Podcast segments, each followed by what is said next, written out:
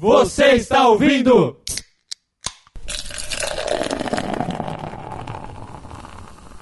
Ressaca Cast! Fala, vocês está tudo bom com vocês? Estamos começando mais um Ressaca Cash. Olá, tudo, tudo bem? Tudo com você, cara. como Tudo você bem tá? na parte do Senhor? Fala, mano, Jeff, tá bonzinho? Suavidade você. Tá bom, e fala aí, Tutu. Hoje nós vamos falar, sabe o quê? Não sei, velho. Hoje é que eu pedi a pauta. Hoje vamos falar sobre produção de audiovisual. Por quê? Você quer. Foda-se. Porque o Felipe Castanheira disse que gasta 21 de mil, mil Quase 30 mil temers reais em, temer- é, em temers cada, aí em cada vídeo no YouTube. Ok. E eu queria explicar, falar algumas coisinhas sobre. Eu queria dar uma de Nando Moura aqui, que também fez um react. Todo mundo do YouTube fez react. Eu só não Como vi do Nando tem- Moura, mas acho que a foi um gente lixo. não, não tem canal no. Sei que você vai pedir emprego pra ele, cara. Acho que é mais útil pra você, cara, no caso. É, como é Porque, que é? porra, se, ele gasta 20 mil, cara, você pode fazer pra ele por 19 mil. por Exatamente. É, você vai sair no lucro. Porra, pra cacete. E a gente vai falar um pouquinho sobre disso aqui, tá ligado? Porque tem algumas coisas que, eu- que seria legal colocar, porque tá tendo, tá tendo muito conte- tá tendo muita divergência de opinião, tem muita gente falando merda, muita gente falando coisa certa, tá meio bagunçado esse negócio. Ah, quero porque que se causou um mur- mur- murmurinho aí. Mas é interessante a gente falar porque o podcast entrar no meio dessa discussão. Tá. entendeu? por Então eu acho que que seria, pareça, seria mano, interessante a gente meio. falar. Tá, eu só quero meus 20 mil também. Tá cara. certo. Se Eu alguém, se você, querido quero. amigo ouvinte, muito obrigado pelo seu download. Seja muito bem-vindo ao site ressacacast.com.br. Se você quiser nos curtir nas redes sociais, você vai em. facebook.com barra ressacacast. Mas caso você seja o menino do pássaro, Você vai em arroba ressacacast. e se você quiser escrutizar alguém individualmente, você vai no finalzinho de cada post, tem o e-mail de todos nós, exceto do Arraiz. O Pedro tá lá fumando maconha e vendo Masterchef. O Arraiz tá dormindo gordo, agora gordo, desde as gordo, 8. cara, comida, velho. Exatamente, cara, comida. Fazer o quê? É comida. E o. Arraiz tá lá dormindo desde as 7 e meia da noite. Se a gente nem for o ele pensar, tá mano, deitado. nesse mesmo horário, daqui uns seis meses, ele vai estar cuidando do filho. Ou não, cara, vai saber se o filho tá dormindo nessa hora e ele vai tá. Não, não, criança não, criança não fica acordando, não fica dormindo essa Tá hora. certo, então vamos para o assunto, Arthur. Bora. Salve, salve, jovenzinhos e jovenzinhas! Eu sou o Taz do Aperto Rec, Rádio e Podcast. E hoje eu estou aqui neste programa para falar com você sobre a Rádio Brasil Connection, uma rádio web que tem uma programação diferenciada. Sim, porque nela, além de muita música, programações ao vivo, você também ouve programas em podcasts, em nossa programação em dois dias na semana. Toda quarta, às 18 horas, acontece o programa A Hora do Podcast. E às sextas-feiras, às 10 horas da noite, você ouve o hashtag Podcast Friday, onde rola uma sequência de podcasts para dar aquele up no seu final de semana. Acesse www.radiobrasilconnection.com Ouça também pelos aplicativos Rádiosnet, TuneIn Rádios e Rádios Online. Uma realização Aperto Rec Rádio Podcast www.apertorec.com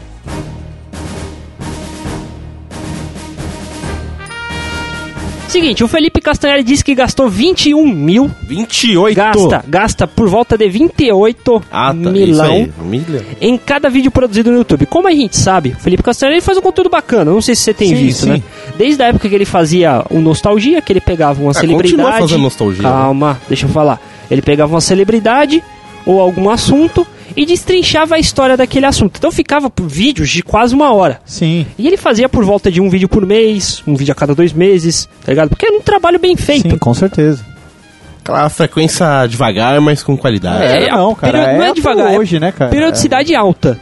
É, ele faz uma periodicidade muito espaçada. Não, mas até que tinha uns vídeos também que eram longos também, né? É, os vi- tipo- esses vídeos, assim, de assunto, por exemplo, o mais curto que eu encontrei foi sobre o Mamonas Assassinas, porque não tem muito assunto mesmo pra você falar, Sim. que, que foram 40 e poucos minutos. Tá ligado? Os restos, por exemplo, da- do Queen, 1 hora e 10, Michael Jackson, 1 hora e 20, Linkin Park, 1 hora e 40. E a gente aí chora vai. pra fazer um short de 15 minutos. Exatamente. É, e eu queria explicar pra você, querido amigo ouvinte, pra você entender uma coisa primeiro. O que é a produção audiovisual? Que tudo isso que a gente faz, tanto no podcast, quanto no YouTube, quanto em cacete, todo, tudo, tudo que você consome de entretenimento, basicamente no seu smartphone, é produção audiovisual. Desde o videogame, do, dos games que você tem, tem produção áudio e visual ao mesmo tempo.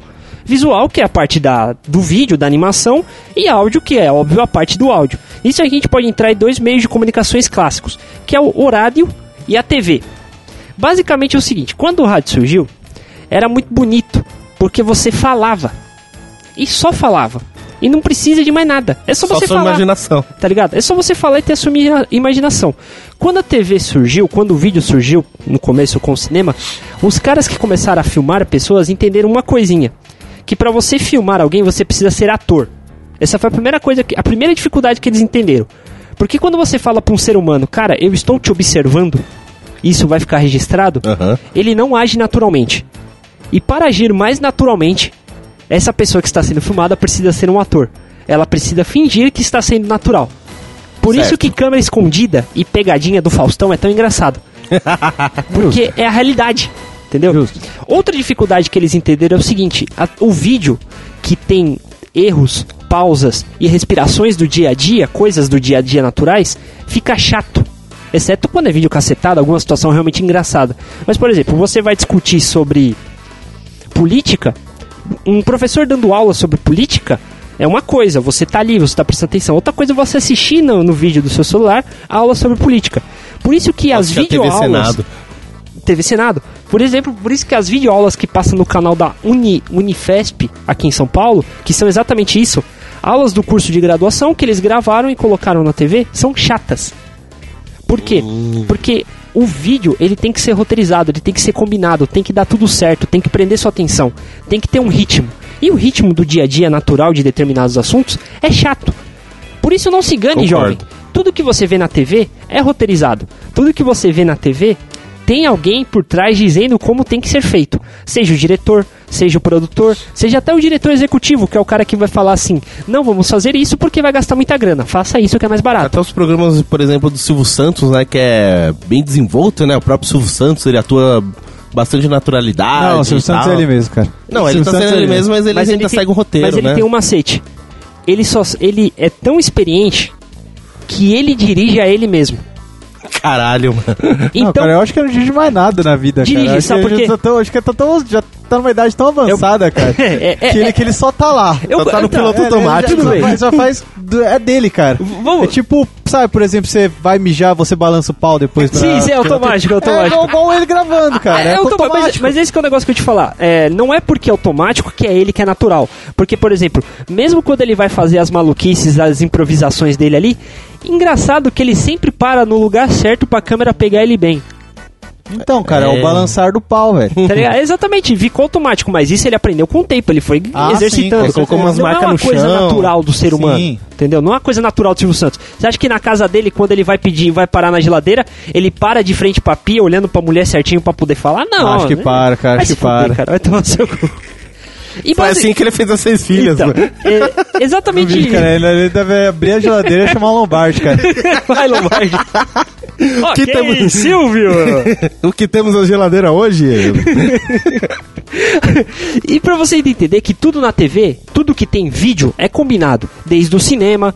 é, tentaram fazer lá na Itália, na década de 30, na década de 40, colocar pessoas que não eram atores para atuar. Sabe o que aconteceu? Ficou chato pra cacete. Quem assiste essas porra hoje é todo só professor de rádio e TV frustrado que não pode fazer cinema, tá ligado? É basicamente isso. Então, tipo, baseado nisso, o reality show é uma mentira não, do caralho. reality show é combinado. Tanto é se você. Não, sim, é uma mentira porque, tipo, é roteirizado, não é, é natural. roteirizado. Não, não é natural. Tipo, uma E- casa confinada com 30 câmeras, acho que é... Exatamente, mas Ia ser que tem- monótono já. Vamos observar o cara, o cara vai acordar. Ah, Exatamente. o cara vai mijar. E tem ah, um o cara vai negócio pra você confirmar isso com toda a certeza do planeta que é o seguinte. É, se vo- nenhum de nós, nós três pelo menos, teve, teve a incapacidade financeira e mental de assinar um pay-per-view pra assistir o Big Brother 24 horas, isso é tá verdade. ligado? Quem assiste o Big Brother 24 horas percebe que muitas das vezes, tipo, os caras estão conversando na cozinha, do nada corta pra câmera do banheiro, do, banhe- da- do quarto, num lugar que não tem ninguém. Nesse momento, é o momento que abre os alto-falantes da casa e o diretor fala, ó, agora vocês vão fazer tal coisa, vocês vão fazer tal coisa, tal coisa, tal coisa. Teve um caso numa faz, uma das primeiras fazendas que tinha um cara que era um, um ator, não lembro o nome dele, que ele era gay, tá ligado? Só que ninguém sabia que ele era gay. O cara é gay, tem namorado, mas só que ninguém divulga na mídia. Tá ligado aquele negócio meio, tá, o cara é gay, mas não pode falar? Sim, sim. E tinha uma menina que tava dando muito em cima dele pra pegar ele no programa. E ele ali só hora se esquivando, toda se esquivando. O que aconteceu? Cortaram pra, pro, pro quarto onde não tinha ninguém e abriu o microfone da casa. Só que esqueceram de mutar no pay-per-view. Aí entrou a voz do diretor: Caralho, você é viado, foda-se, pega essa mina logo, porra! Pega essa mina, eu vou voltar a câmera pra você, você vai pegar essa mina. Aí ele voltou a câmera pra lá, ah, o cara pegou a mina. Ó, caralho, mano. Entendeu? É tudo roteirizado na TV, cara. Desde o do William Bonner se levantando na bancada pra ir falar com a Maju lá no, na previsão do tempo no telão, até a queda da. Até a- o que diz elegante da Sandra. É, lembrei de outro programa também, aquele. é, a prova de tudo. Não sei se você assistiu, Não que é o do. Bear Grylls. Tá, sim. Que o sim. cara ensinando como sobreviver em Não, lugar. roteirizado. É... Tudo Então, roteirizado. é tudo roteirizado mesmo. Tipo, tem uma câmera. Assim, uns 70% das coisas realmente ele tá fazendo, tá ensinando, mas, Sim, tipo. Mas só que isso foi escrito antes. Foi escrito antes e combinado tal, antes. foi combinado. Foi que, tipo, antes. Teve uma vez, tipo, vai- é, só que é mais aberto, porque ele chegou e falou, tipo, tava uma vez um programa lá, ele tava, tipo, uma temperatura muito baixa. Sim. Ele fez uma fogueira, mas a fogueira não tava dando. Ele chegou e falou, tipo, eu tive que dormir com a equipe, tipo, fazer não sei o quê, porque senão eu, eu literalmente ia morrer. mano. Sim. Então, tipo, o cara ia se fuder, ele, ele avisou que... Então, é mais ou menos, cara. Ent- deu entenda uma coisa. Não acredite na TV. A TV é combinada. Eu sei, eu estudo TV, eu faço TV. Então, Não, não, não, não digo você da tudo, razão, mano. Tudo na porra da TV é combinado. Desde o bolo que dá errado no Masterchef até qualquer garfo na televisão. Tudo é combinado, cara. A pegadinha do. do daquele maluco lá do. que apanhava direto no Topa Tudo por Dinheiro, mano. O. Qual é o nome do cara? Até a pegadinha do Kleber. do João Kleber. Ah, cara, isso aí Tá, é mas só óbvio, que, né? só que assim, por exemplo, não, não tô falando o teste de fidelidade, porque isso a gente sabe. Eu tô falando, por exemplo, aquela pegadinha que chega um cara na rua e assusta. Ivo Holanda é o Antes- nome do cara. Ivo Holanda, isso, as Isso. pegadinhas do Ivo Holanda. Antes a produção vai lá e fala, ó, a gente vai fazer uma pegadinha com você e tal, vai ser mais ou menos assim. Assina aqui o termo de autorização de imagem. Assino, papapá, papapá, papapá. Então você vem de lá e vem andando pra cá, beleza? Beleza. É, eles produzem antes, eles combinam antes. Tudo é combinado. E o que dá a graça é a edição, o ritmo, a maneira como foi filmado. Tudo na TV é combinado, cara. Tudo. Não, nunca se esqueçam disso, certo? Certinho. Agora a gente vai entender um negócio. Sendo tudo combinado, o que você precisa pra combinar tudo isso? Mão de obra. Então a gente precisa, pelo menos, de uma produção mais bo- bosta, que geralmente quem faz é as, te- as televisões menores. Você precisa de um cara pra filmar, um cara pra dirigir a Certo. externa, Dois, um cara pra roteirizar três, e um cara pra produzir e o cara que vai apresentar. quatro, cinco. Uma Você coloca que nego. cada um ganha dois mil reais por mês, teoricamente, esses caras, eh, a renda pra você fazer um quadro de externa são 10 mil reais, Ok, tá ligado? Isso é muita grana. sim. Muita, mano.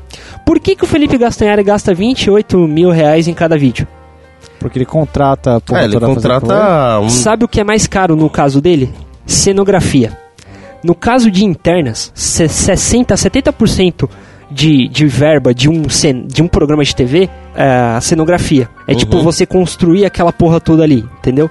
Fazer aquele negócio parecer real. Toda aquela animação, todo... Não, eu tô falando. O cenário. Não, eu tô falando Todo cenário. cenário a parte mesmo, fisi- sim. fixa. Ah. Eu não tô falando dentro das animações que ele faz, por exemplo, no Nostalgia Ciência. Que aquilo dali é caro pra cacete, mas é outra coisa. Entendeu? É, eu tava imaginando, tipo, montar o cenário, vamos supor, um cenário todo nerd, um monte de boneco, não sei o que, é, mano. O cara vai gastar uns milzão cada boneco Mas daquele, algumas cara, coisas é, daquela. Mas o cenário que ele usa, pode, posso estar enganado que eu não lembro, minha memória é foda. Mas é o mesmo cenário sempre, né? É, ele muda. Dos primeiros, Não, dos, não dos primeiros, mas de um tempo pra desses cá. últimos pra cá, sim e não. Porque esse que ele falou que ele gasta 20 e tantos mil aí, é um cenário que ele fez todinho pro bagulho da, do Nostalgia Ciência. Que é como se fosse um Ah, mundo de beleza. Bigman ali, tá ligado? Beleza, então beleza. ele mudou o negócio. Realmente, cara, é caro. E a segunda coisa com que ele mais gasta é roteirista. Nos- no Brasil, não se tem a ideia de que o roteirista é muito necessário. Mas nos Estados Unidos, sim. Por exemplo, não sei, se- não sei se vocês sabem, quem acompanha a série de 2004 pra cá, quando foi em 2007, a maioria das, das séries tiveram temporadas de 10 episódios, 15 episódios. Todas as séries. Todas as séries de TV aberta e programas de TV aberta tiveram um prejuízo que foi o quê? A greve dos roteiristas dos Estados Unidos. Os roteiristas falam assim: quer saber? Vão tomar no cu de vocês. Vocês estão ganhando pra caralho, não estão remunerando bem a gente. Vamos entrar de greve. Todos os talk shows, durante os três ou quatro meses que eles ficaram de greves, Uhum. eles abriam um programa falando assim: Bom, hoje a gente não tem piada porque tá tendo a greve dos roteiristas e os nossos entrevistados serão. Não, não tinha monólogo de começo de talk show, sabe? Ok. Porque não teve roteirista. O roteirista na TV é o cara que vai imaginar o programa e colocar ele em palavras num papel. Certo. Tudo que vai acontecer no programa, ele vai colocar no papel. A maneira como se deve falar, o ritmo como se deve falar. Por exemplo, Danilo Gentili todo mundo zoa ele que ele fala errado pra caramba, certo? Sim. Certo. Mas eu não sei se vocês têm visto ultimamente, agora os roteiristas dele são do SBT, não são os caras da Band, é claro, né, desde 2004 pra cá. Ele não tem errado tanto as 2014, palavras. né, cara? 2014. Eu falei 2014. 2000 e- Quatro. Foi 2004, desculpa, 2014. Ele não tem errado tanto nas palavras. Sabe por quê? Porque um dos papéis do roteirista é conhecer pra quem ele vai escrever o texto e escrever nas palavras certas pra ele não errar. Por Entendi. exemplo, William Bonner, ele não fala a palavra parte. Certo? Sério, ele porque Ah, aquele ele não que- fala porque ele babá. porque ele tem um sotaque, animal. ele tem um sotaque paulista que ele não ele fala parte, fica parecendo, fica parecendo um cor do interior e não pode ter isso. Então toda vez que, que tem essa palavra, o roteirista vai lá e substitui. Quando não dá pra substituir mesmo, tem que ter aquela palavra pra dar sentido. Ele não fala parte, ele fala pate. Ele come o R. Só que na hora ali ninguém percebe, foda-se, vai embora. Caralho, que foda. Esse é o papel do roteirista. E pra fazer isso, o roteirista é muito caro. O Felipe Castanhelli, ele gasta com a produção dele, que a produção do vídeo é caro. Pra você fazer uma coisa combinada, demanda mão de obra. E a mão de obra é caro. Não tem gente que faz nada de graça, como por exemplo, no vídeo do Nando Moura, você vai ver lá ele explicando que ele tem muito cara que ele conhece, que daria um ótimo conteúdo pro Felipe Castanhelli de graça. Nem fudendo. Deve Nem ser cara fudendo. tudo fake. Porque isso é caro. Pra você escrever um negócio bem pra produção de audiovisual, você tem que ser bom. E você não cobra, você não faz nada bom. Você, se você é bom, você não faz de graça. Você vai tem que lucrar com aquilo. É, É a ordem não- natural da coisa. Você não vai estudar por anos, manjar do bagulho e chegar e falar, ah, faço de graça pra você. Não, cara, Ninguém eu faz posso isso, fazer tá um ligado? descontinho porque eu te considero, mas... Exatamente. Isso é muito caro. Por isso, por isso Aham. que o que a produção do Felipe Castanheira é caro, tá ligado? Ele usa uma plataforma basicamente que todo tudo que dá bem é coisas de baixo conteúdo, de baixa relevância, de inutilidade, de coisas fúteis e de entretenimento simples. Tipo, que eu tinha falado lá, o Tutu Manja, que é o... Tá ligado Gema Please? Sei, Quando sei. ele faz aqueles vídeos lá, tipo, fazendo de outros vídeos de umas coisas inúteis. Sim, sim. Então, mano, é aquilo lá, mano. Os caras, tipo... É o Não, inútil, muito sentido, é cara. o inútil do inútil. A plataforma que o Felipe Castanheira tá é errada pra fazer esse tipo de conteúdo que ele faz. Tanto é que, Sim, se eu não me engano, justo. assim, o conteúdo dele é bastante educativo. É educativo? E tanto é que o YouTube, né, ele tem uma, um outro link lá que é o YouTube Barredu, Isso. que é tipo voltado pra educação, essas coisas e tal, mas tipo, ah, eu tava vendo um tempo atrás, tá dando uma treta nisso, porque tem muitos canais que são bastante educativos, assim, te ensina, por exemplo, na ideologia, próprio Castanhari, que tipo, realmente, tipo, vai te agregar conteúdo é, educacional, pra você poder estudar, poder fazer uma prova, etc. E não tão lá. Ok. Tipo, tem outros, tipo, vídeos, assim, de outros professores grandes, Sim. de faculdades grandes, tipo USP, Federal, etc. Tem vídeo pra caralho lá, mas, tipo, tem outros youtubers que fazem um conteúdo foda e esse conteúdo tinha que estar lá. E Exatamente. não tá. Mas esse, Mas, cara, esse será é o que não tá porque eles não, né, eles não querem colocar? cara? Não, é o YouTube que bloqueia. Tanto é que no caso do Nerdologia, o Azagal, que é produtor executivo do Nerdologia, junto com a Lotone, o Jovem Nerd, é, fizeram uma reclamação formal pro YouTube pra colocar. Eles não colocaram e depois eles sentaram o pau nas redes sociais falando mal tal. Foi, Porque mano. tem muito vídeo chato de professor explicando matemáticazinha que é chato, tá ligado? Sim, não tem nada atrativo. É só. é, basicamente o YouTube tá querendo fazer essa plataforma pra virar tipo a biblioteca do Senai, que tem ó, 5 mil DVDs do Telecurso 2000 ali, que é um bagulho chato pra cacete, tá Ok. ligado? É basicamente isso. Isso que é foda, mano. Porque é o próprio YouTube que restringe, né? mano? É, então. Não é o cara que, tipo, ah, tem que passar uma aliviação, não. Os caras falam, ah, você não tá dentro dos Hum, critérios. Mas, mas esse que é o rolê. O vídeo, cara, ele não é feito pra educação. O desde o do seu começo da sua proposta, a televisão, o vídeo, não foi feito pra educar. Eles tentaram fazer isso com o cinema diversas vezes nos período clássico do cinema. Acabou educando alguma coisinha ou outra, mas foi, foi mais por questões ideológicas do que questão realmente, tipo, educacional, tá ligado? É, você não vê, Por você não assiste um filme de uma hora e meia, o cara ensinando matemática, geografia, Mas você coisas. assistia um vídeo de uma hora e meia do cara fazendo propaganda pro nazismo. Você assistia um filme de uma hora e quarenta dos, do- dos Estados Unidos explicando o American Way of Life. É, cara, Tá é, é que depende do jeito que você vai ensinar, cara. Vamos pegar, por exemplo, o universo de games, que é uma coisa que eu e você entendemos um pouco melhor. Aham. Vamos pegar Assassin's Creed, cara. Assassin's Creed é um. Puta, é é uma obra que te ensina sobre história. Exatamente. Você joga e se diverte, cara. Você Tanto é que, aprende tipo, história é. sem, sem se ligar. Mas só que, Fora que, tipo, o- você, por causa ainda mais do design do jogo, você, tipo, vive, né? Tipo, dentro lá, Sim. por exemplo, eu vou pegar um exemplo, dois exemplos. O Assassin's Creed o 2, o Brotherhood e o... É, o 2 e o Brotherhood, que eles se passam na Itália. E muitas das edificações que existem na Itália, tipo, ao redor da Itália, os caras digitalizaram e colocaram lá. Então, tipo, e na proporção um por um. Então, tipo, você tá subindo um prédio, vamos supor, uma basílica da vida, é a mesma proporção da basílica que existe na vida real. Sim, cara. e é uma percepção foda pra caralho. E no Assassin's Creed Origins, agora que lançou, é tipo no Egito, mano. Tipo, você pode subir a pirâmide de Zé inteira. Então você fala, caralho, eu nunca tive perto, mas você consegue ter uma noção Mas, de como é o bagulho, Os jogos época. ensinam porque eles envolvem, eles têm a questão da interatividade. Sim. O vídeo em si, o máximo que você tem de interatividade com o YouTube é você mandar um comentário lá e alguém colocar comentário e assim, um pau like. no seu cu, tá ligado?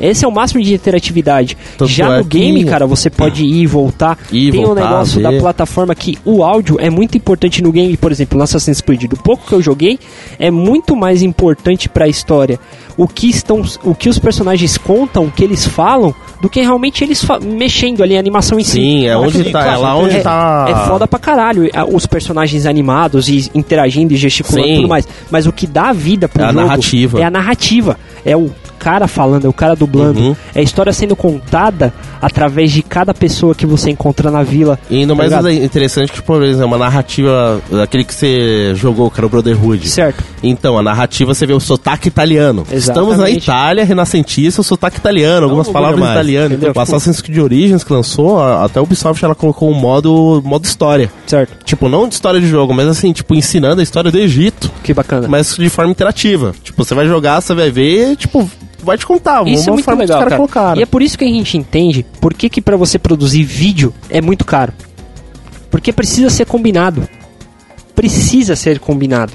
Tá ligado? Você tá trabalhando com muito sem, com muita, com muitos sensores de quem assiste. Você trabalhando com a audição e com a visão, Aham. tá ligado? É, agora eu vou te fazer uma pergunta pra você. Agora vocês entendem por que, que a Globo é foda? Eu vou contar um caso pra vocês. Conta aí, conta aí. Teve uma cabine de imprensa do primeiro, se não me engano, acho que foi do Titanic. Nossa, Há muito ok. tempo atrás, em 90 e 9, 99. 98. ó. 98, 99 foi Matrix, 98. Cabine de imprensa igual hoje em dia. Os atores ficam lá, cada um chega, três minutinhos, quatro minutinhos, papapá, sai. O SBT, a Band News da... O canal Band News, TV fechada, e a Globo News mandaram equipes pro, pro acho que foi pra, pra, pra Los Angeles, não sei, não lembro onde foi. Mas cada um mandou uma equipe. A Band News mandou um câmera e um repórter. O SBT mandou um produtor, um câmera e um repórter.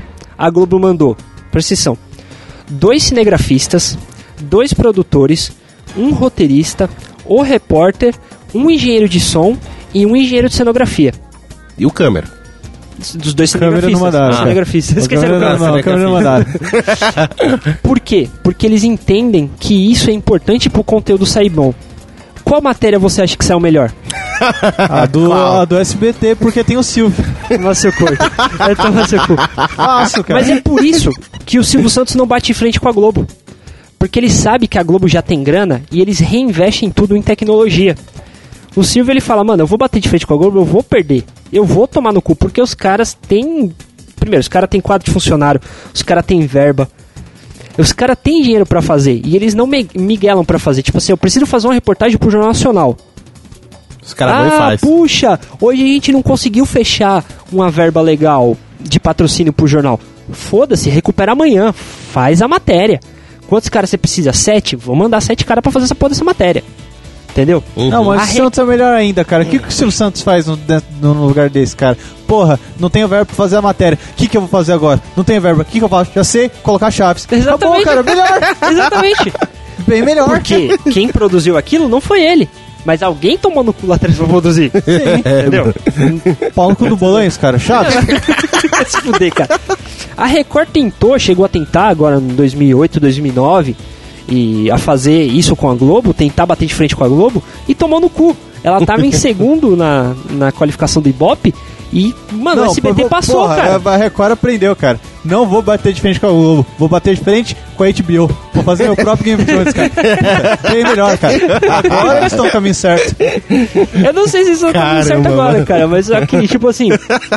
Não tem nem como. Nem como foi um bom argumento, Ju. Bem Foi um observado. bom Bem argumento. observado. Foi um bom argumento, mano. Produzir vídeo, gente, é caro mesmo. É caro pra caralho. Não tem jeito. Se você vai produzir vídeo, vai ser caro. Se você quer produzir um conteúdo com bastante informação, produz podcast. A história do rádio, ela é muito voltada com a educação. O Brasil só criou, o brasileiro só criou o hábito de escovar os dentes por causa do rádio. Caralho, mano. No rádio que começou a campanha de escove os dentes. Cara, você tem que dizer isso pra ex do Anais que foi citado no podcast Fim de Relacionamento, cara. Eu acho que ela não escutava muito rádio. Fica a propaganda aí pra você ouvir o cast depois. Acho que hoje ela só ouve funk, mano. link vai estar no post, jovem.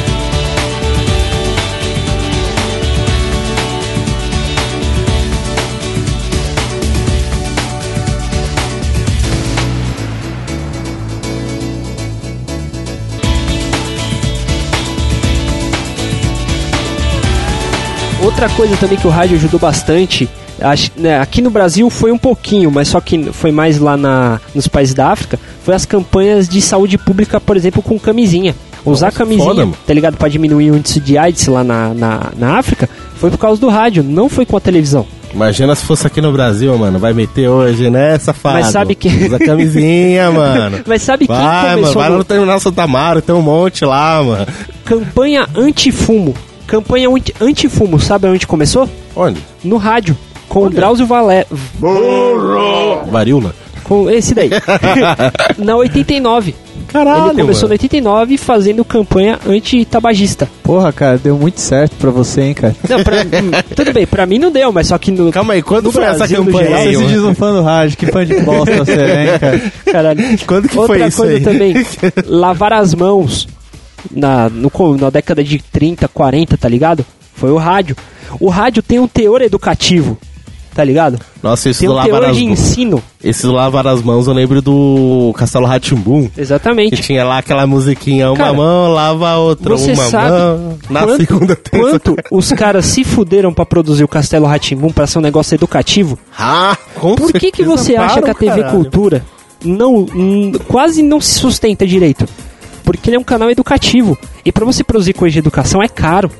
Pra você produzir Faz coisa de bom conteúdo é caro. Não, fora que, tipo, ele não é algumas coisas produzem. educativas. 100% da programação é educativa. Até os programas de papo, assim, que, tipo... Isso, É, o Roda Viva, tipo, até um jovem pode assistir de boa. exatamente. Ele pode não entender tudo, mas ele vai explicar. todo- Não tem palavrão, não tem xingamento. tudo de vídeo que é leve e não fala nada relevante se dá bem. Exemplo, os blockbusters da vida que a gente conhece, os besterols. Faz filme do, do bem do Adam Sandler, tá ligado? Os próprios filmes da Marvel, não é que eu não goste, eu gosto, mas eles fazem sucesso porque eles não trazem nada de, de relevante, de conteúdo interessante pra você. Eles são engraçaralhos. Tá ligado? Eles são engraçaralhos. Os caras gastam bastante porque é outro negócio É, ali, efeito mas só especial, que. né? Efeito especial, Mas só que porra. Por isso. Trazer a magia da entendeu? HQ pro cinema. Entendeu?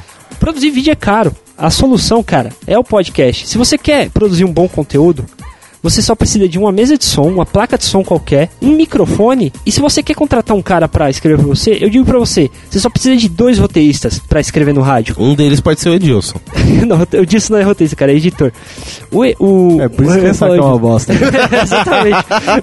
Um cara pra você roteirizar, um cara pra fazer a roteir- eh, o roteiro bruto e outro cara pra afinar pro seu linguajar. Nisso daí, cara, pode colocar que você não vai gastar 6 mil reais. Você gastando assim, tipo um cara pra fazer uma frequência semanal, bonitinho, um cast por semana, de um, duas horas falando sobre um determinado assunto, você não vai gastar 3 mil reais com roteirista. Agora você pega, por exemplo, o exemplo do Ivan Mizanzuki que fez o Projeto Humanos. Eu vou deixar o link do Projeto Humanos no post. Não sou esquerdista, não concordo com o Anticast, não concordo com as opiniões do Vivan Mizanzuki, eu acho ele um comunista bosta. Porém, o conteúdo que ele faz no Projeto Humanos é do caralho. É um documentário em podcast. Vai tomar no cu e não é chato. Você se envolve com a história, porque ele tá contando uma história pra você, Olha aí, mano. tá ligado? Se você Se bem que tem profissão de contador de história no Brasil. é o storytelling.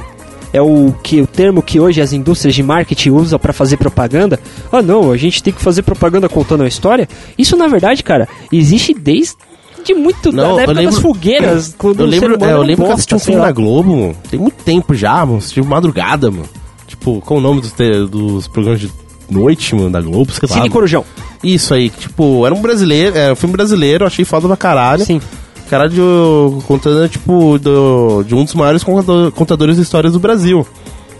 Contou, tipo, a origem do cara, até na época que, tipo, os caras criaram a FEBEM. Sim. A mãe dele viu no- na TV, né, a FEBEM e tal, toda aquela propaganda, e, tipo, levou o moleque pra FEBEM e falou, não, você vai ser um alguém aí na vida. que bosta. aí chegou lá, mano, era um bagulho, tipo, era quase regime de prisão, né? Sim, mas é prisão. Ele só se deu bem porque, tipo, uma das orientadoras era uma francesa, né? Tipo, viu que o cara tinha potencial, levou ele pra França, tipo, ele cresceu na França, né? Tipo, Sim. depois de homem, adulto, ele voltou. Até que, tipo, foi, ele viu a mãe dele, né? Tipo, até a mãe dele foi assim, olhou, então, meu filho, você se tornou o quê? Ele me tornei professor. Foda. Ela ficou, tipo, caramba, tipo, a mulher ficou feliz e falou, caramba, meu filho eu levei pra lá e ele se tornou um professor, Ela mas, começou a tipo, falar na rua, ah, leva seu filho pra FEBEM, ó, o meu virou e voltou professor. Isso é tipo, o cara voltou, sei lá, uns 20 e pouco. Acho que no começo da história o moleque tinha uns 10 anos, ele voltou 20 anos depois, mano. Mas, tipo, contou no, no final lá que, tipo, ele era um dos maiores contadores de histórias do Brasil. Sabe por que, que o podcast nos Estados Unidos tem bastante. ganhou assim a mídia, ganhou o público? Porque eles fazem produção, tá ligado? Eles roteirizam os programas de podcast. Tudo bem, não tem nada de errado de fazer o que a gente faz aqui. Eu abri o bloco de notas, tem uma, duas, três, quatro, cinco, seis, sete, doze linhas de pauta aqui na minha frente. Eu poderia ter parado pra escrever isso que eu tô falando, colocar dados, deixar um negócio bacana. Só que não tem pecado nenhum eu fazer desse jeito aqui, tá Só que ligado? eu- Só que eu não quis. Só que eu não quis, eu só não quis, tá ligado? Eu não quis porque eu tenho tempo, tá ligado? Mas eu, por exemplo, o, se você quer. Se você tem uma verba de 28 mil pra fazer um vídeo, cara, você sustenta um podcast durante um ano. Tranquilo, mano. Isso comprando equipamento. Olha, fica a mensagem pra você, Castanhar. Você tem Exatamente. que adote um podcast. Adote um podcast. É, e, e é isso que eu queria dizer pra vocês, tá ligado? O podcast não é val- val- tão valorizado aqui no Brasil ainda, porque ainda não, ainda não tem esse carinho, tá ligado? E não é um. Temos dificuldades técnicas como internet, é, conhecimento, mas no dia que ganhar o grande público o podcast, cara, a gente tem um potencial muito grande. Por, mesmo, mesmo as rádios. Porque assim, o brasileiro tem, tem a ideia de que quanto mais bosta, melhor. Por exemplo, É. as rádios que mais fazem sucesso no Brasil só falam bosta. Só falam bosta não, só tocam música bosta. Mas o conteúdo dos caras é bom. Os caras, por exemplo, a Band FM. A Band FM só toca sertanejo, só toca música zoada, assim. Mas só que o conteúdo dos caras, os caras batendo papo, os caras contando uma história pra você, os caras fazendo a propaganda de alguma coisa, falando sobre algum assunto, é bacana. O ruim é a, a bosta da música, tá ligado? Que o brasileiro vai lá pra escutar a merda da música. Mas é muito bom, por quê? Porque eles têm uma equipe de produção, eles usam a equipe da, da- do Grupo Bandeirantes, que tem várias rádios, tem várias televisões, e eles usam esse aporte de televisão para produzir conteúdo pro rádio. Como, por exemplo, a Band News FM. A cada 20 minutos eles mudam todo o giro de pauta deles. Isso 24 horas por dia. Caralho. E tem um conteúdo foda a Band FM. A Jovem Pan, a Jovem Pan News. Tem um conteúdo foda, tá ligado? É conteúdo opinativo. Eles pagam o pessoal pra dar a opinião deles e, tipo, incentiva o pessoal a estudar, tá ligado? Os caras a estudarem, a se formarem, caras gabaritados pra falar coi- tirar a, a sua coisa própria, certa ali. tirar a sua própria opinião daquele assunto. Exatamente, expressar a opinião dele. E isso é o que, por exemplo, o caso do Felipe Castanheira, a gente fala Felipe Castanheira porque é o exemplo que a gente está analisando aqui, é o que aconteceu. Mas tem muitos outros youtubers de menor expressão que não conseguem tantos views assim que nem ele, que também fazem conteúdos opinativos, que é o que ele faz. Sim. Ele coloca a opinião dele ali, por exemplo. Querendo ou não, o merda do Nando Moura também coloca a opinião dele ali. O merda do Cauê Moura também coloca a opinião dele ali. São caras opinativos. Uhum. Tá ligado? Esses caras podiam muito bem estar falando no, no podcast, tá ligado? É muito mais barato. É muito mais simples, cara. É muito mais, mais efetivo. O problema é, é que Eles Mas querem o Felipe. Neto também, cara? Felipe Neto, ele tem a opinião dele. Eu tava até conversando com o Jeff Mas, hoje à tarde. cara, na, Tem. no, Opinião de podcast, no bosta. podcast não dá pra colocar uma banheira de Nutella, né, Mas cara? sabe por quê? É, Porque o público-alvo do Felipe Neto não tá interessado em conteúdo relevante, mesmo que esse conteúdo seja de humor. Por exemplo, existe um podcast chamado Pode Ser. Os 10 primeiros minutos do podcast são cinco amigos lá, trocando papo de bar, falando o que, que a gente vai falar hoje. Aí cada um chega com o assunto. Eles apresentam o assunto, no final desses 10 minutos você fala, vai ser qual assunto de fulano? Pode ser, pode. Aí começa o podcast pra valer. E geralmente cada um deles traz o conteúdo bem preparado, escreve sobre o assunto, tá ligado? Faz um negócio bem elaborado pra todo mundo poder falar. Isso é legal, porra. Caralho. E é, um, e é um conteúdo de humor. Eles fazem piadas, brincam, dão risada, falam de, conteúdo, de coisas fúteis também. Mas só que é uma coisa bem elaborada, uma coisa bem trabalhada, traz um entretenimento bacana. Aham. O Felipe Neto, ele não se daria bem no podcast, porque como o público dele tem menos de 5 anos de idade, eles estão cagando pro que ele tá falando. O importante é o visual ali chamar atenção. É, mano, Ligado? cabelo que é colorido. É, no podcast não dá pra ver o cabelo rosa, né? É, Exatamente, tá ligado? Não faria o menor sentido. É o apelo visual. Por que que, por Mas, que, peraí, por que, é- que a porra da Britney Spears fez sucesso? Porque ela era, gos- era gostosa, cara. Só por isso, cara. É o Caramba. apelo visual. Não, mas, cara, então você tá querendo dizer que esse conteúdo que ele é mais educativo, ele tem que sair do YouTube? Ou não? Eu acho que ele tem que sair, cara. Porque o pessoal só tá no YouTube por um motivo. AdSense. Exatamente. Cara, eu, eu vou discordar de você, cara. Eu acho que não. Porque, como você disse, o público do Felipe Neto é a galera mais jovem. Certo. E a galera mais jovem, cara, ela gosta de assistir coisa. Ela gosta mais de uma coisa que é visual. Certo. E eu vou dizer pra você, cara, eu acho que esses vídeos mais educativos do YouTube, cara, não é só galera mais velha que gosta, tem muita gente jovem que curte.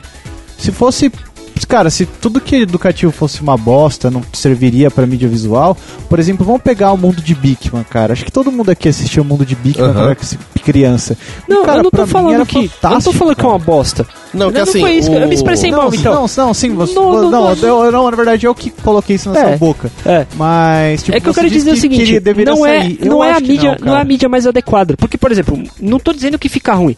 O vídeo do Felipe Castanhari falando sobre a Terra plana, por mais que eu ache que ele gastou uma grana desnecessária É, pra eu filmar também, uma coisa é. óbvia, É. né? Pra explicar por que na Terra não é plana. É, ele Mas pegou- Não, é, é que tem gente que fala, né, cara? Isso que Sim, é foda. mano. Tem sei, cara que tá que tem, juntando mas- grana pra poder comprar um satélite e provar que a Terra é plana, mano. Aí então, tipo, como se tava a onda crescendo pra caralho, o cara acho que ele chegou no sentido de É. falar, pô, eu vou produzir um vídeo Não tô não tô pra mostrar pra essa galera que, que tá, fica tipo, ruim. meio louca. Tipo, Fica muito bom.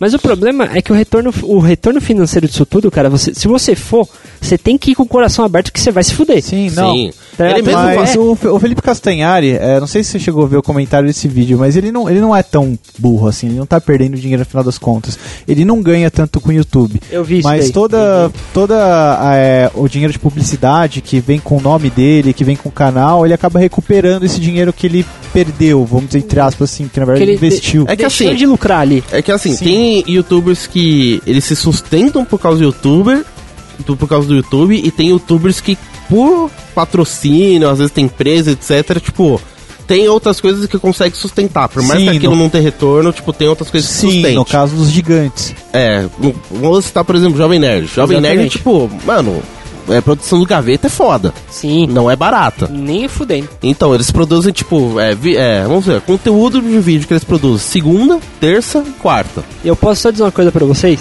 Sim. O exemplo do Jovem Nerd é o exemplo que comprova isso que eu tô falando. Aham.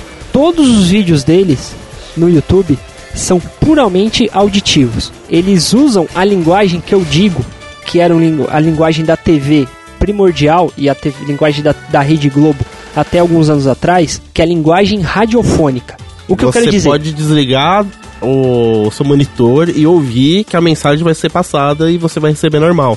Você não precisa visualizar pra entender. Por exemplo, se você pela sua cara você não entendeu, pela sua Não, cara porque de eu, eu, não, porque eu, não, eu não acompanho o Jovem Nerd, É, cara. Eu não posso vou dar um exemplo mais Eu não simples. acompanho ele no YouTube. Você lembra cara. quando você assistia com sua mãe, com qualquer pessoa sacar Jornal Nacional, por exemplo? Cara, lembro. Lembro. Você lembra como o William Bonner falava? O ouvinte agora não vai ver a minha expressão, mas eu vou fazer pro Arthur. William Bonner, ele falava assim. Sim. Quando acontecia alguma notícia, ele só mexia a boca. Por quê? A Globo entendeu que o brasileiro é acostumado com a linguagem auditiva. Ele escuta mais do que ele vê. Então, eles entenderam que se o William Bonner gesticulasse mais a cabeça, se mexesse muito, iria tirar o foco do que estava sendo falado. Puta que pariu, a Globo decidiu, a Globo descobriu que o brasileiro tem DDA, cara. Exatamente, cara. Tanto é que, tipo, Exatamente. Tanto é que, ó, o William Bonner não mexe a cabeça. Pra não um mexia, cara- hoje não ele já mexia. mexe. Ele- hoje ele já mexe o um pouco. o público já mudou por causa do cinema americano. Que o cinema americano, como ele vem do teatro, ele é mais expressivo. O vídeo americano vem do teatro, daquela coisa de se mexer, o americano tá acostumado com a pessoa tá se mexendo na tela, a mensagem tá sendo falada ao mesmo tempo. Uhum. No Brasil, não. A, o- a TV no Brasil veio do rádio. É diferente, entendeu? É, até Esses- que tem uns vídeos antigos que os caras tudo paradão, só mexendo na boca, não sei o que, Exatamente. e tal, né? Esse é o padrão radiofônico. O Jovem Nerd, ele segue isso. Por exemplo, o, ga- o gameplay. Muito simples. Eu, eu não conheço muitos gameplays, mas a maioria desses que fazem bastante sucesso é quando tem a cara do maluco ali. Nossa, esses são os que mais me. Sim. Esses são os que eu mais odeio. Você é um velho.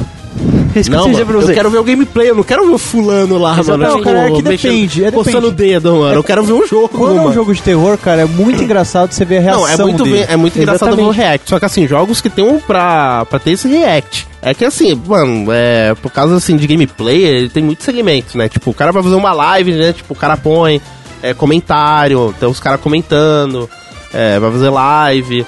Aí tem os caras que vão fazer gameplay, né? Que tipo, até os, porque- os que eu mais gosto, né? Que são os sem comentários, né? Que é tipo só o jogo. E tem uns caras que é tipo, pró, você joga, tipo, que é gostoso de assistir. E Exatamente. tem uns que, tipo, é meio inútil, né? Parece que, tipo, peguei o jogo, nem treina, tipo, já vai fazer o vídeo. Isso, mas é Aí aquele só vai negócio- assistir porque você fala, pô, é o único cara É aquele que postou, negócio que eu quero falar.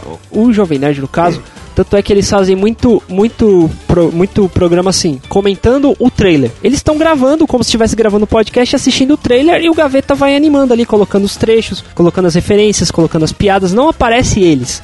É. Tá ligado? Então, o pessoal, assim, que é mais desentendido do assunto, fala: Ah, é porque eles não são bonitos com a câmera, qualquer coisa de estética. Nada, Mas né? tudo bem, É é, verdade. verdade. Mas só que não é por isso. É porque eles são da escola do rádio, eles são de podcast, eles são da linguagem radiofônica. Eles, como eles mesmos se dizem, eles são véis paia. Velho pai, é, Por que que o Não Salvo deu tão certo no podcast e não deu tão certo no YouTube? É, cara. Porque do- eles vêm- depende, né, cara? Hã? Que, deu meio que certo do YouTube também, cara. Mas só que ele, Sim, ele no- deu no no YouTube é sem, mo- sem, mo- sem mostrar a cara deles. Tá Sim. ligado? O que deu certo deles foram zoeiras, por exemplo, a da Coreia, coisas que não aparecem eles necessariamente. Sim, sim. Porque que também, eles vêm tipo- da linguagem escrita, da linguagem roteirizada. Eles roteirizavam as coisas e sabiam exatamente o que eles iam entregar. Quando eles foram pro áudio, isso foi muito natural. Eles estavam só conversando. Isso deu muito certo, cara. Agradou a Podosfera de uma maneira incrível. Eles têm neles a linguagem radiofônica. Talvez um dia, quem sabe, essa não seja uma tese de um TCC meu, que vai estar registrado aí antes que você queira roubar. Ah, seu filho da puta, você tá gravando essa porra só porque você quer fazer o seu TCC. Você tá gravando seu TCC no podcast, velho. Exatamente, cara. Vai ser conteúdo pra mim. Professor do Bruno, vai tomar no seu cu, seu arrombado. Tira 10 agora, ô filha da puta. ele, ele Porque- pede pedir você editar, mano.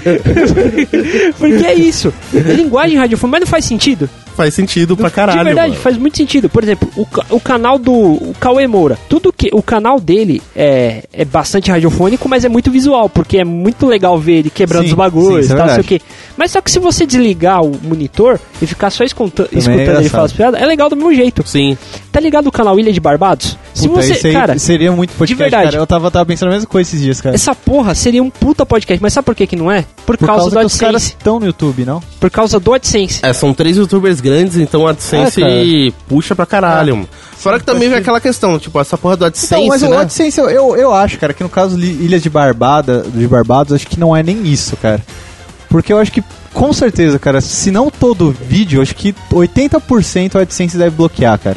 Porque o Ilha de Barbada, cara, fala cada barbaridade. Não, não, eu, eu não acho, fala. eu acho Sabe por quê? Primeiro, primeiro negócio. Eles tiveram até agora, porque eu tô acompanhando o Ilha de Barbados. Por mais que eu não concorde com muita besteira que eles falam ali, mas eu acompanho pra ver qual é que é. Eles só tiveram um vídeo patrocinado, que foi agora sobre o investimento que eles fizeram. E eles não fazem pra eles, não é uma iniciativa deles. É um estúdio que contratou eles pra fazer aquilo dali. Eles só chegam, gravam e vão embora. Não, eu É, disso tá não, ligado? É era o isso, não é- bagulho não é deles iniciativa pra não, é- virar em publicidade, cara. Não. Não, é e um... a plataforma escolhida foi o YouTube porque justamente eles são youtubers, sabe? Não. Não, Tá até ligado? tava falando, por exemplo, pro Bruno, né, mais cedo, tipo, tem um canal que eu sigo chamado Mundo Avatar, que eles falam bastante curiosidades, tipo, do Avatar A Lenda de Aang, A Lenda de Korra. Aí eles falam em vários vídeos, tipo, ah, sei lá, é, tipos de dobra, tipo, vários elementos de- dentro do desenho, né, de- das duas séries, com Big Book, etc. Aí nesse canal, tipo, já assisti alguns vídeos e, tipo, já foi pelo menos uns 3, 4, 5 youtubers diferentes dando conteúdo. Só que aí foi o quê? É, cada youtuber deles ele tem um canal próprio deles, Só que esse canal, só que esse conteúdo, tipo, sobre Avatar, eles colocam, tipo, tudo nesse, nesse canal. Então, tipo, são vários youtubers diferentes que, tipo, eles estão contribuindo o trabalho, o esforço deles, mas, tipo, aquele canal. Eles têm uns canal de, o canal deles, só que daquele conteúdo em si, tipo, fica tudo reunido numa, num canal só. Outros ca- outro canal que faz isso é o canal da Ubisoft, que tem o Jogaralho, que é do Anderson Gaveta com Afonso Solano, que era um projeto que começou dentro do canal do Gaveta, e a Ubisoft contratou o Gaveta para fazer conteúdo pro, pro canal deles, no YouTube. Que eles fazem o. jo- Tipo um gameplay, só que eles vão dublando, porque o Afonso Solano sabe fazer aquele monte de voz dele ali e tal, sei o quê. E eles vão fazendo piada em cima dublando. E eles. Outro canal que faz isso é o canal do Downplay do Telecine, que tem 100 mil. É, É, 100 mil inscritos. 100 mil inscritos. E tem um vídeo dubla, dubla, dublaralho do Gaveta, que dubla cenas dos lançamentos daquele mês do Telecine, brincando ali, fazendo piada com os filmes. E tem s- 500 mil visualizações, 700 mil visualizações. Aí vem, vem aquela coisa, né? Tipo, porque o AdSense tipo, é muito importante pra essa galera aí. E o que tá acontecendo com o cenário? É, vamos pegar o exemplo do Felipe Castanhari. Ele leva, tipo, 15 dias, um mês pra poder fazer um vídeo foda. Até mais, cara. Até mais, assim, um vídeo foda com conteúdo que você vai, tipo, aprender, vai gostar de ver, etc. Aí o cara, tipo, joga, vai tá, tipo, vamos supor, é, acho que, se eu não me engano, é a cada mil visualizações é um dólar. Pra então o cara tirar mil dólares, ele, ter, ele tem que ter um milhão de visualizações. Ele gastando, tipo, 30 mil pra poder fazer um vídeo e, tipo, dar um milhão de visualizações, tipo, porra, não pagou nenhum ter, nenhum... É, a conta não bate. A conta, A não conta fecha. não bate, não deu nem 10% do valor que precisa pra voltar do vídeo, né? E, tipo, ele tem 10 milhões de inscritos, mas, tipo, não quer dizer que, tipo, os 10 milhões vão assistir. Vão assistir. Acaba pegando no- na cauda longa. Tipo, sei lá, daqui meses pode ser que atinja, tipo, 10 milhões de visualizações. Mas vai demorar. Agora, tipo, outros conteúdos, tipo, os caras que agora tá fazendo um conteúdo diário praticamente, tem uns conteúdo inútil que, tipo, bate um milhão fácil. Os caras põem lá, ah, faz meta de like, e os caralho, não sei o quê. Aí vamos supor, o cara vai em 30 dias, É, ele o, lança. aqui o, tem um youtuber chamado Psycho, cara. Ele chamou essa galera de cocielinhos. Porque, tipo, beleza, o Júlio Cosselo foi lá, fez o conteúdo dele, aí bacana, a galera curtiu, que nem é engraçado. Sim, sim. Agora o foda, cara, é a galera que imita o Júlio Cosselo, cara. Exatamente. Que É. são os cocielinhos. Que na época É. do Conselhinhos eram os PC Siqueirinhas. Que eram Sim, os. os Felipe Netinhos da É, vida. exatamente, tá ligado? Agora imagina, um cara vai, tipo, ele produz um vídeo com pouca qualidade, fala qualquer merda, aí joga um milhão de visualizações num dia. Aí o cara vai e faz no dia seguinte outro vídeo, outra coisa, joga um milhão. Então, tipo, a cada um milhão o cara tá ganhando mil dólares. Tem vídeo que vai dar um milhão, tem vídeo que vai dar menos. Enfim, chega no final do mês, vamos, vamos chutar. O cara tirou 25 mil dólares. Só fazendo um vídeo, tipo, de 5 minutos, 10 minutos com baixa qualidade. É um cara que, tipo, rala pra poder fazer um vídeo foda, leva um mês, ele não tira, tipo, nenhum 10% do que ele gastou. Por que, Ah, que cara, mas sabe que eu- então, é isso que é foda do AdSense. Mas sabe o que eu acho que já deve estar acontecendo, cara? Que vai acontecer, mas acho que já tá acontecendo, cara. Quê? Eu acho que a galera vai saturar disso. Eu, eu digo por mim. O, antigamente eu assistia muita coisa no YouTube. Eu assistia Sim. muita coisa mesmo. Hoje em dia, cara, se eu assisto um, dois vídeos no YouTube é muito. O que eu mais uso o YouTube é pra ouvir música. Entendo. Sabe? É, eu prefiro muito mais assistir. Tem dinheiro pra pagar o Spotify, né? É, É. tem jogar só. Ah, foda, vou pagar pô do Spotify, Tanto velho. é Só, que, tipo, só se o Spotify pagar alguma coisa pra saca. É. Eu pago o Spotify. Paga o Spotify, Spotify, não mas é. por É. enquanto não. Então, eu só uso o YouTube pra ouvir música, ouço, vejo, quer dizer, vejo um vídeo ou outro no dia. Aham. Mas, cara, o que eu mais faço é, por exemplo, assistir alguma série, assistir alguma coisa, tipo, rápida, sabe? Sim. É, eu, eu, tô, eu tô meio que saindo do YouTube, cara, porque o, o, o conteúdo, cara, a qualidade caiu muito. Exatamente. Tem muito youtuber também que fazia um conteúdo legal, que por causa dessa bosta que o PewDiePie fez há um tempo atrás, os caras estão com meio com o pé atrás de fazer Sim. um vídeo super editado, porque pode acontecer algum problema com a AdSense. Exatamente. Um youtuber que eu, que eu acompanho muito, que, que faz um conteúdo legal, agora ele tá fazendo mais vídeos e tá deixando esses vídeos que ele demorava um mês, dois meses, três meses pra fazer de lado, é o senhor Wilson, cara. Sim. Ele fazia um puta conteúdo fudido, só que tem uma vez que o, YouTuber, o YouTube bloqueou a monetização dele e agora ele tá meio receoso pra lançar o próximo vídeo fudido dele. Sei, mano. Entendi. Aí vem aquela coisa, vamos supor, é, no YouTube, né? Tipo, se a gente for lá no aplicativo do YouTube, no próprio YouTube mesmo, tipo, você pode jogar lá e, e achar qualquer coisa. Tem uns aplicativos separados, né? Que, tipo, ele filtra pra puxar só aquele tipo de conteúdo. Tem lá o YouTube Game, que tipo, você joga lá e tipo, ele só vai trazer conteúdo game, que é pra bater diferente como do Twitch TV. E tem um também que é só pra puxar música. Tipo, você joga lá ele só vai puxar a música, em vez de tipo, é, vídeos musicais, etc. E o problema é que assim, tem lá o YouTube Edu, né, que tipo, é voltado pra educação, pra ensinar, etc.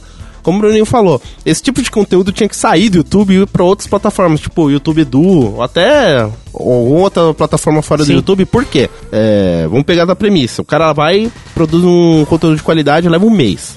Aí durante esse mês, o, inf- o infeliz que faz um conteúdo tipo, de baixíssima qualidade, o cara posta todo dia. Então, tipo, imagina outras pessoas fazendo a mesma coisa na onda porque é, correndo atrás do AdSense, visualização, like, etc. Aí você vai ver seu YouTube, tipo, durante um bom tempo, você só vai estar vendo, tipo, conteúdo merda, merda, merda, você tem que caçar conteúdo bom. Sim. É isso que é foda. Agora, tipo, esses vídeos, tipo, é, mais gente produzindo, tipo, conteúdo bom e, tipo, eles tiveram uma plataforma diferente. Então, tipo, mesmo que os caras levem muito tempo pra fazer, mas assim, muita gente fazendo, então, tipo, todo dia vai ter uma frequência, tipo, de vídeos bons, com qualidade, enquanto outros estão levando tempo pra produzir, tipo, sempre vai ter, tem, vai, sempre vai ter vídeos daquele nível de qualidade, não vai ter, tipo, livro, é, vídeo bosta pra você assistir. Ah, cara, eu não acho que tem que sair do YouTube, cara, por. É, você falando meio tiozão agora, sendo meio tiozão, porque é uma luz no fim do túnel, sabe? Tá. É, é um, é uma. É, tipo, sei lá, é. Não sei, velho. É alguma coisa boa no monte de bosta, sabe? Às vezes o Aham. cara que só. O, vamos pegar a criança de, de 15 anos, 14 anos, 12 anos, tá lá vendo Nutella, Nutella, Nutella, ele vê alguma coisa bacana lá de nostalgia ciência, por exemplo. Isso é, isso é bacana, sabe? Sim. Sei. Então, cara, por isso que eu digo que, o, que não é que. Tá bom, eu entendo, mas eu acho que tá na hora da galera começar a repensar isso que eles fazem e começar a partir pra outros, pra serem mais ousados, tá ligado? Não ficarem presos no YouTube. Já imagina se tipo, a gente conseguisse. Eu ouvi uma vez no Alotênica do Léo Lopes, eu vou colocar o link no post aí pra vocês ouvirem. Se não me engano, foi na Comic Con do ano passado que eles estavam apresentando uma nova plataforma, um novo agregador de podcast que ia ter um esquema parecido com a AdSense Hum, que a gente colocava o nosso podcast lá, através disso, o próprio agregador colocava a propaganda no tempo que a gente determinasse. Então, por Bacana. exemplo, não ia ter propaganda no meio do vídeo, que nem às vezes a gente vê, tipo, no YouTube, o vídeo para do nada pra entrar uma propaganda. Mas virou isso aí, cara? Virou, cara, Virou, tá acontece. bastante. Não tá tendo mais. Tem aquele bannerzinho embaixo que a gente fecha, né? Que ele entra em determinado tempo do vídeo. E tem hora que, tipo, no meio do vídeo corta para o vídeo e entra a propaganda da hora B. Sei a lá, gente tá tá essa porra aí? Hã? A gente tá essa porra aí? De- não. Olha, tá comendo bola essa Então, porra é aí. hein, porque não, essa iniciativa não vingou aqui no Brasil. Eu não sei Ah, por tá. Morreu o assunto. Os caras falaram lá e morreu o assunto. Então vou Entendi. até correr atrás pra saber em que petar, se a gente É, consegue alguma aposto que o coisa, Jovem tá? Nerd já tá lá, hein, Não cara? tá. Também não ah, tá. aposto que tá, hein, Não cara. tá. Ah, você Não, vai ver não lá, tá. Não Jovem tá. Nerd. De verdade, não tá. Sabe por quê? Porque o Jovem Nerd já tem o espaço de patrocínio dele. Sim, não é mano. compensatório pra ele colocar mais um espaço de patrocínio. Cara, acho que o, o No Ovo tá lá então, hein, cara. Eu não sei, cara. Eu tenho que dar. Eu vou pesquisar direitinho, mas só que o que acontece? É que assim, esses canais gigantes, né? Os é caras têm interessante por verba de outras fontes. Porque, por exemplo, o que, que é da hora do YouTube? Por exemplo, o Júlio Cossielo não precisa procurar uma agência pra fechar patrocínio com ele. Já tem o YouTube agenciando ele, tá ligado? Toda, empre toda empresa de conteúdo, toda, todo conglo- conglomerado de mídia, é, Rede Globo, Folha tal, tem um departamento de, de, de marketing, de vendas, que eles vão vender os espaços de publicidade dentro da sua mídia, dentro do seu portal de informação. Geralmente, a- os sites tal, eles contratam agências para fazer isso, para trazer os clientes, para trazer tipo a Coca-Cola, para trazer as empresas para anunciar dentro do seu programa. Eles mesmo têm a empresa deles de publicidade, então eles mesmos vão atrás de fechar contrato para patrocinar nos esquemas dele. Mas por exemplo, quem agencia a, se não me engano é o Mundo Freak tem, mais, tem mais um que eu esqueci qual, qual é o nome. E o Radiofobia é a agência Protons. Ok, ela que traz os clientes para esses podcasts anunciar. ok. Entendeu? Então, tipo, o Léo Lopes abre lá o e-mail dele segunda-feira de manhã.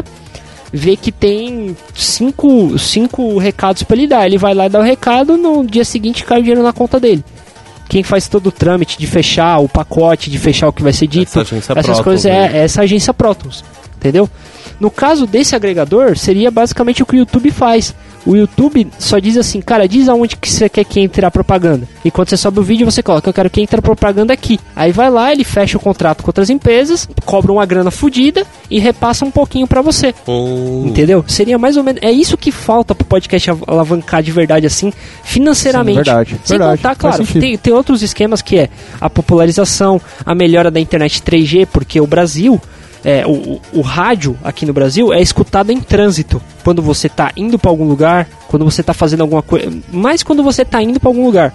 Do, mas também tem o fato de você estar fazendo alguma coisa que não demanda atenção atenção ma- manual, por exemplo, você tá lavando uma louça, você Uhum. tá fazendo algum trabalho manual, tá ligado? Tá fazendo academia. É, Ah, cara, fazendo mas- mas- academia, essas coisas. Mas eu acho que aos poucos tá evoluindo sim, cara. Porque Claro, claro, claro, com certeza. Sim. hoje o número de pessoas que é, falam pra mim quando eu pergunto, você conhece, você ouve algum podcast? Tipo, o que é isso? Diminuiu bastante, cara. Sim. Isso é verdade. Isso é verdade, cara. As pessoas estão começando a conhecer, porque tá tendo a democratização. A gente tem que, tem que querer mais, tá ligado? Todo ano, muitos podcasts brincam que esse ano é o ano do podcast no Brasil. Ah, cara, mas Esse ano 2018 explode. vai ser, cara. Não vai. Vai sim. Não vai, sabe por quê? Porque as mesmas pessoas vão estar fazendo os mesmos conteúdos. E de boa, todos nós, pro- pro- eu bato no peito e falo, é um erro nosso, produtores de conteúdos para podcasts, somos meio cagões. Tá ligado? A gente tem um pouquinho de medo de fugir do papo de bar. Que Uhum. é um negócio que deu certo, por exemplo, com o Jovem Nerd, com o B9, que são os dois maiores do Brasil. Tá ligado? A gente tem medo de fazer um projeto ousado, por exemplo, o, o Leadercast do Luciano Pires, que é um pro- programa de entrevistas sobre empreendedorismo. Ele traz, tipo, desde um padre pra falar sobre empreendedorismo, tá ligado? Como a carreira dele é um. Como a carreira de sacerdócio dele é também uma maneira de empreender. Como ele traz um diretor da ex-empresa que eu trabalhei. Ou, por exemplo, o Projeto Humanos, que pegou a história de um, de um assassinato que aconteceu lá no sul, envolvendo ocultismo, e fez uma puta temporada contando, desvendando fatos sobre esse assassinato. Uhum. Ele não lançou porque no dia que ele ia lançar, saiu uma de- decisão judicial sobre o caso e advogados falaram para ele que era melhor ele não lançar o conteúdo porque podia ter algum problema jurídico ali, influenciar alguma coisa na decisão de juiz. Porque ele conseguiu provas inéditas e foi pesquisar. Teve um caso, o podcast popularizou nos Estados Unidos porque teve um cara, um jornalista, que foi narrar a história de um cara que foi condenado por matar uma menina lá, só que ele não era culpado. O cara foi solto. Porque o cara fez um trabalho tão profundo que a justiça viu que ele errou. Os advogados usaram isso como recurso, o cara foi solto. O cara foi inocentado. Caralho. Tá ligado? Falta, todos nós, produtores de podcast, inovar, por exemplo. Por exemplo, é, o, O- Mundo o não- Freak. Hum. Eu tinha assistido um ouvido, né, um podcast sobre aquele caso de exorcismo famoso da. Emily Rose? Isso, que os caras acho que foi, acho que era, um- era quase duas horas de podcast. Aí tinha lá, tipo, os caras lá da bancada, tinha a Tupá, que era demonologista e tal. Não foi papo de bar. Os caras tava destranchando aquele lance inteiro, mano. Sim. Tipo, desde o começo da vida da menina até os documentos oficiais. Tinha lá, tipo, imagens, tipo, um site, tipo, como ela era antes, como ela ficou depois. Teve um trabalho de A- produção. Teve um trabalho de produção fudido, tipo, e não foi tipo aquela coisa tipo papo de bar. Não, foi tipo como se fosse um Documentário. é, documentário investigativo. Foi um bagulho foda, mano. Acho que esses caras, tipo, tão inovando, né? E por isso que ficou foda, por isso ficou legal. Tipo, um especialista, os caras que estudaram pra caralho, os caras falaram que, tipo, pesquisaram por muito tempo pra poder produzir aquele podcast. Então, acho Ah, mas, que a cara, acho que, podosfera tá acho que todos disso. dos caras é, é bacana, cara. Não, não é um conteúdo que eu gosto muito. Mas, porque eles falam umas coisas, inclusive, que eu tenho medo. Mas o conteúdo dos caras, em geral, é muito bacana, cara. Sim, Sim, Mas é outro- que esse, outro- assim, por exemplo, é que, tipo, Quer um- foi foda pra Quer ver caralho. um exemplo de inovação? O próprio Não Morro. Porque eles começaram com um papo de bar, bate-papo sobre coisas aleatórias da vida. Tanto é que nos primeiros episódios, é, o pessoal da bancada não sabia qual era o tema até o Cid começar a falar. Pensei que era até hoje, assim, cara. Não, hoje, hoje eles já sugerem, o Brian dá ideia, bastante ideia, o Luigi também dá bastante ideia. Porque assim, o Luigi, por mais que ele seja meio babacão na vida real, Ele é um cara muito criativo, tá ligado? Eu pego isso tanto pelo Amigos do Fórum, que eu tenho acompanhado bastante postagem do Amigos do Fórum, quanto com Rebobinando, que foi isso que o Não Ovo fez. Eles falaram assim: meu, a gente tem uma mesa de som, microfones que a gente gastou uma grana, quer saber? Vamos enfiar o pé na jaca? Vamos fazer um bagulho foda então? E o que, que eles fizeram? O Se Eu Fosse Você. Se você escuta assim por alto, não é só um papo de bar. Eles estão discutindo histórias de ouvintes e brincando com ouvintes sobre isso. Sim. Por exemplo, o Bicuda, Fred Fagundes, cara, ele era, ele é, barra era, jornalista esportivo. Então ele traz histórias do futebol e discute o futebol de uma maneira jornalística, tá ligado? E não fica um negócio chato como o bola do Neto lá, tá ligado? Os programas da Band de mesa redonda. que tem Ah, quatro cara, programas. Toda vez que o Neto fica pistola é muito bom, cara. É, é engraçadinho, é engraçadinho. Engraçadinho não, engraçado E, pra e caralho. o próprio Rebobinando, tá ligado? Que o Luigi tá fazendo um esquema que ele faz um bate-papo a dois. Ele faz um, um- é praticamente um talk show. Só, não um talk show, é um talk. Que ele pega e coloca o pessoal pra discutir um assunto interessante. Por exemplo, o, eu vou até colocar o link do Rebobinando sobre o, o, o link do Rebobinando com o Ian Black. Que eles falaram sobre publicidade no Brasil.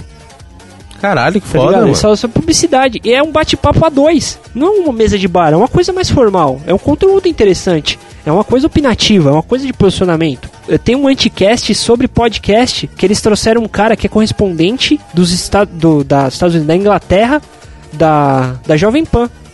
Mano, os caras falando sobre podcast é uma visão totalmente diferente. Eu vou colocar o link no post também pra vocês. Existem muitos formatos bacanas e formatos vendáveis. Por exemplo, o próprio Dal, não sei se vocês têm ouvido rebobinando. Não, Não, tô cara. ouvindo pouco. É, Eles fazem um também. negócio no final chamado da, é, da é, eles indicam alguma coisa que tem a ver com o programa ou alguma coisa que eles acharam legal. Isso, cara, pode ser muito bem, muito bem vendido, sabe? Sim. A recomendação do, do Rebobinando essa semana é o oferecimento da Temaqueria Jango. Essas coisas, assim, é vendável. E a gente que é produtor de podcast tem medo. Por isso que, por exemplo, quando eu, às vezes eu sento mais o Jeff, eu sento mais vocês, falando, a gente tem que fazer uma coisa diferente. Não é- O papo de bar é gostoso? É gostoso, é legal, é brincalhão, é legal, é zoeira, é zoeira. Mas só que pode saturar, como o próprio YouTube satura, Sim, mano. entendeu? Eu acho que era isso que eu queria falar. Cara, eu acho que você falou tudo isso, acho que a gente pode chegar à conclusão que como tem os cocelinhos, nós somos os jovens nerdzinhos, cara. Exatamente, cara, exatamente. Exatamente. Ah, Ok. E é, É isso aí. tudo, a gente é tudo cria de uma cria maior. Exatamente, cara. Mas é isso aí, senhores. Isso aí, Só cara. isso. Muito aí. obrigado pelo seu download, querido ouvinte, e tchau. Tchau.